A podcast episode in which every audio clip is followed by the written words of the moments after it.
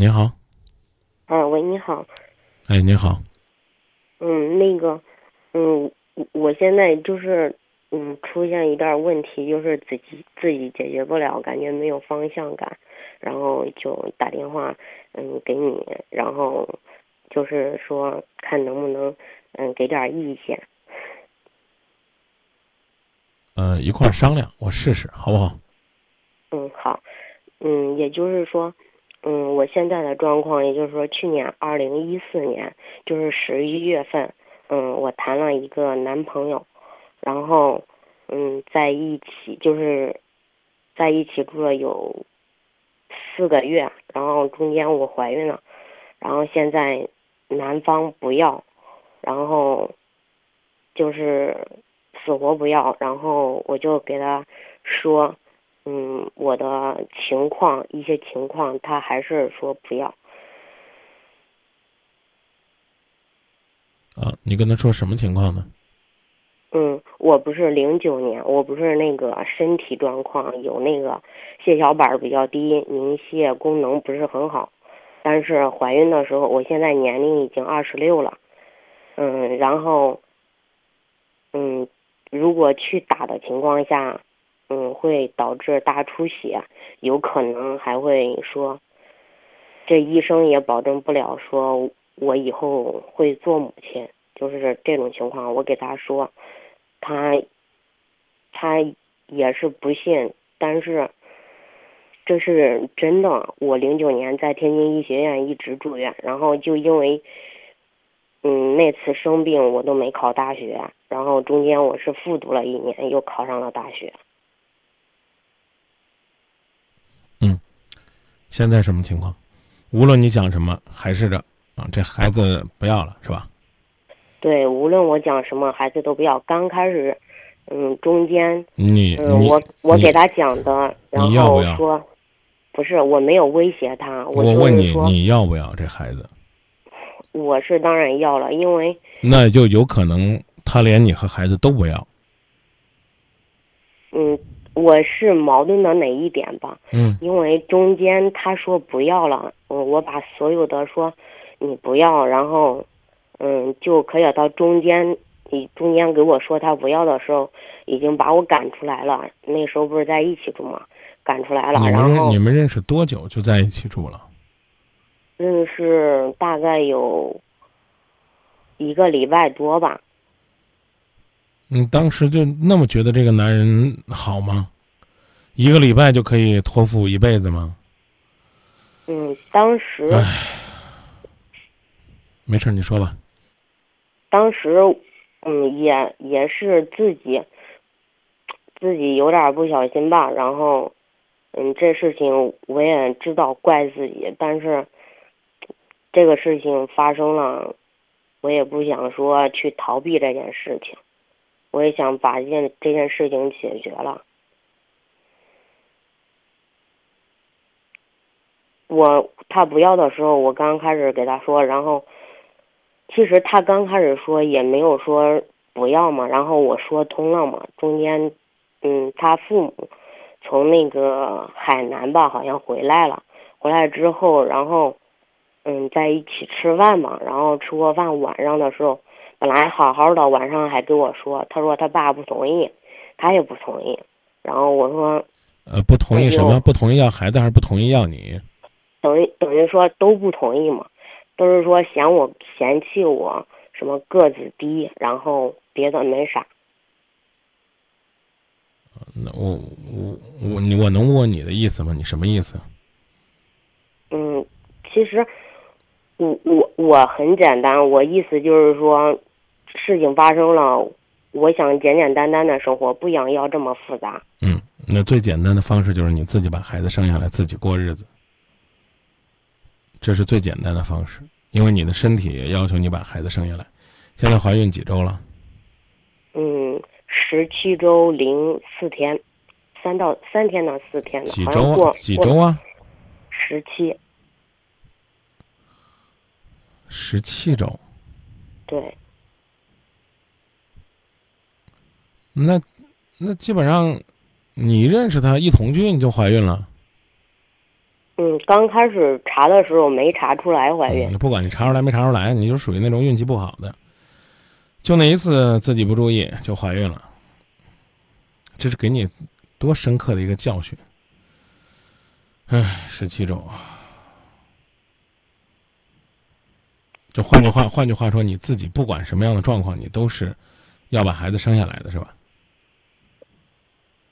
我我也没办法选择，我也不想说，因为我因为这一次，我以后再也做不了母亲，我不想成为这样，嗯因为这个谁也保证不了。嗯，行，那我支持你把孩子生下来。就是我我有一点儿，就是虽然说现在困难，真的没有方向感，因为自己本来一个人遇到这事儿了，因为春节也没有回去，然后直接是二零一就是一四年情人节那天晚上，他说不同意，然后大晚上下着雨，然后给我赶出来，然后那是第二次说他说不同意，然后给我赶出来之后，嗯。让我刚开始说的时候，让我给我给我们家里边的人说，都同意。反正我也不知道他怎么想的，就是说第一开始说不同意，又开始给我叫回去，让我给我们家人打电话，都说同意。反正就是弄得我没有方向感，然后就这样拿着我们家感觉来耍，我感觉心里可不舒嗯可不舒服。最怕说这个啊，我心里可不舒服。你不舒服能怎么办？有用有用没？不舒服，一点用都没有，对不对？是吗？不舒服是是不舒服，是不是没用？啊，所以呢，你就别管了，你就自己呢，好好的，自己留心自己的身体，照顾好自己肚子里边的小宝宝。你要不要是你的事儿，反正是我要，对吧？嗯，啊，就这么着就行了。啊，至于呢，这男的是有良心发现，又回来找你说我同意，啊，同意就同意，同意你就随在我身边，啊，过两天又跟你说不同意，不同意也随你，啊，我不知道这个男人比你就小一岁，哪那么多的摇摆不定的主意，他对自己不负责任，所以呢，他决定不了自己的未来。当然呢，不好意思的说一句，你也不太对自己负责任，所以你也没有办法左右自己的未来，是吧？嗯，嗯，那从现在开始对自己负责任吧。我的身体、我的健康、我的一切，都由我来做主，可以吗？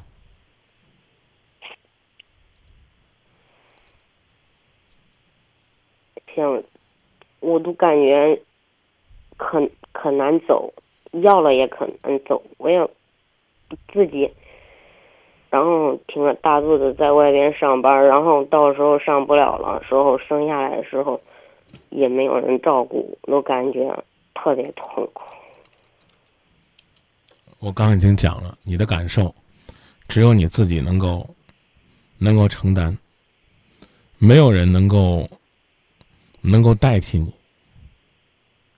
我说的你明白了吧？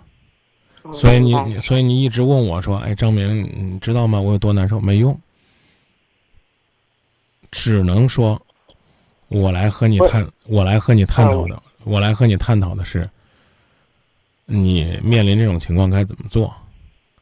嗯，这个，嗯，我说说心里不过也好受一点，但是至少能把一些话说出来了，这个把压力也适当的说讲出来了，这个也会好一点，因为一直憋着，没有人，没有人去诉说，也没有人跟任何人说，然后都感觉可压抑、可憋得慌，然后上班的时候。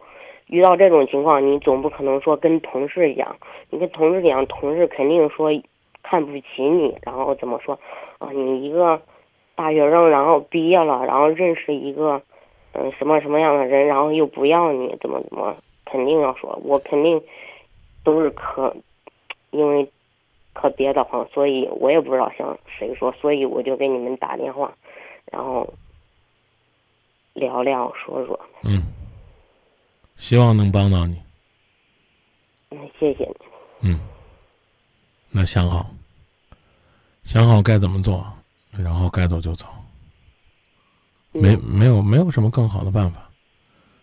记住，爱自己就行了。过去可能我忽略了爱自己，今后我一定牢牢的记住，我深深的爱自己。好吧。好。那就这么说。嗯，好，谢谢你，张明老师。不客气，希望你能理解。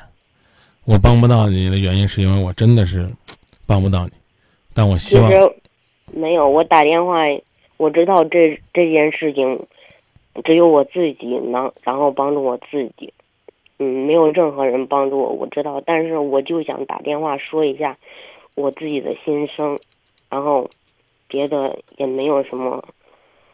嗯。那那就这样吧。那那就自己扛着自己走吧。好，那谢谢你啊，张明老师。不客气，那就这么说。好，好。也谢谢您的信任啊。嗯，好。哎，再见啊！如果你爱的不是我，我就算是怎样的执着，又能做什么？如果呢，你根本不爱我，我就算是在你身边守候，又能怎么样？所以，当你看清真相的时候，能做的就是爱自己，走自己的路。